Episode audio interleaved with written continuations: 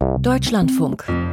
Corso. Kunst und Pop. Seit 2021 befindet sich der Kreml-Kritiker Alexander Nawalny in russischer Haft. Letzte Woche hat er über Ex, dem ehemaligen Twitter, mitteilen lassen, dass er in einem russischen Straflager nicht weit vom Polarkreis entfernt gefoltert werde. Und zwar sehr perfide. Das sieht so aus. Morgens um fünf wird er geweckt mit der russischen Nationalhymne. Und dann folgt dies.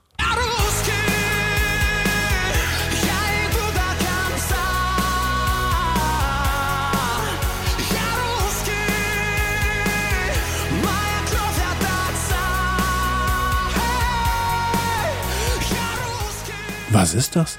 Frage an meinen Kollegen Henrik Schütz. Hallo. Ja, also das ist der Song Jaruski von Schaman. Ähm, Jaruski heißt so viel wie Ich bin Russe.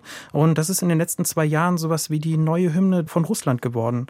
Und das heißt, das wird bei Propagandashows auch geführt oder läuft überall in den russischen Radios. Und erzählt was? Ja, also der Text ist relativ simpel. Ähm, es geht darum, was es heute bedeutet, russisch zu sein. Also hier mal ein Auszug aus dem Text. Da heißt es, ich bin Russe, ich gehe bis zum bitteren Ende, ich bin Russe, mein Blut ist das meines Vaters. Oder ich bin Russe und damit habe ich Glück, der ganzen Welt zum Trotz. Und ja, es geht immer so ein bisschen um so eine Überlegenheit Russlands, es geht um Nationalstolz, aber es kommt auch immer wieder vor, so ein fiktives Ihr, von dem er bedroht ist, weil er ja nur so sein will, wie er ist. Also so das klassisch chauvinistische Modell, wenn man sich mal äh, Fotos anguckt im Netz von Schaman, dann sieht man was ganz anderes. Ein attraktiver junger Mann mit blonden Dreadlocks, ganz in Leder und schwarz gekleidet. Wer ist dieser Schaman? Ja, also die Dreadlocks, die, die mussten mittlerweile abgeschnitten ah. werden, aber Leder trägt Schaman tatsächlich immer noch sehr gerne. Äh, um seinen Hals hat er immer so eine Kette mit einem Holzkreuz. Und äh, Schaman heißt äh, bürgerlich eigentlich Jaroslav Dronov.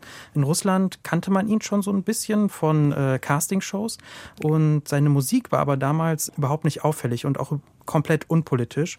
Und äh, mit der Invasion in die Ukraine hat sich das aber geändert. Und ja, heute singt er in seinen Liedern halt eben gerne über die große Nation Russlands, über Patriotismus und aber auch welche Opfer das russische Volk bringen musste. Und ja, die Shows von Schaman sind auch ein riesiges Spektakel und deswegen wird er auch gerne in russische Propagandashows eingeladen, wo er seine Lieder eben spielen kann. Ja, ein Riesenbeispiel ist der Jahrestag in der, der Invasion in die Ukraine gewesen. Das wird Wladimir Putin natürlich sehr sehr gefallen, dass er genau das tut, oder? Ja, also für Putin ist Schaman wirklich ein Hauptgewinn. Er passt nämlich super in das Bild, das er von Russland gerade hat, nämlich weiß und christlich. Und ja, diese Nähe zu Putin, die ist auch wirklich sehr, sehr lukrativ. Äh, Schaman gehört aktuell zu den bestbezahltesten Musikern in Russland. Und ja, vielleicht auch deshalb ähm, gehört dieser Musiker Schaman nämlich auch dazu, ähm, die die Präsidentschaft von Putin unterstützen. Also der ist im Werbefeldzug unterwegs. Äh, Pop und Politik, wie sieht das aus in Russland? Wie wichtig ist Popmusik für den Kreml? Ja, also da ist man sich auf jeden Fall der Wirkung von Popmusik sehr bewusst und je nachdem, wie die Sänger oder Sängerinnen drauf sind, werden die auch unterstützt. Also nicht wenige Popstars haben sich gegen den Krieg in der Ukraine ausgesprochen. Ähm, die mussten dann aber mit Verfolgung rechnen, können heute nicht mehr auftreten und manche haben sogar das Land verlassen. Ähm, ein ganz besonderes trauriges Beispiel gerade ist die Band Bidwa. Die sind nämlich ins Exil in Thailand gegangen, wurden aber jetzt verhaftet und ihnen droht sogar die Abschiebung. Ja, und durch diese gesamte Verfolgung ist ähm, da ein Vakuum entstanden in, den, äh, in der Popmusik in Russland und der wird eben durch diese patriotischen Popstars neu gefüllt. Diese Putin-affine Pop-Elite, wird die denn auch vom Kreml unterstützt? Ja, also Unterstützung kommt vor allem durch das Bereitstellen von Infrastruktur, also das heißt Studios, aber eben auch Sendezeiten in den Radios oder im Fernsehen, ähm, aber auch gerne mal mit Auftritten bei riesigen Shows in Stadien. Und das kann sich aber auch alles sehr schnell ändern, wie nämlich der Eklat um Schamans letzte Veröffentlichung zeigt. Ähm, sorry, aber wie passt das zusammen? Einerseits Putins Pop-Liebling und dann der Eklat. Also es geht um das letzte Lied, den letzten Hit von äh, Shaman Chevoy, den er am 18. Januar äh, veröffentlicht hat. Chevoy heißt so viel wie lebendig oder am Leben. Und das Lied sieht jetzt erstmal und hört sich auch erstmal so an wie die ganzen anderen Lieder von dem Sänger. Aber das Video hat vor allem für Aussehen gesorgt.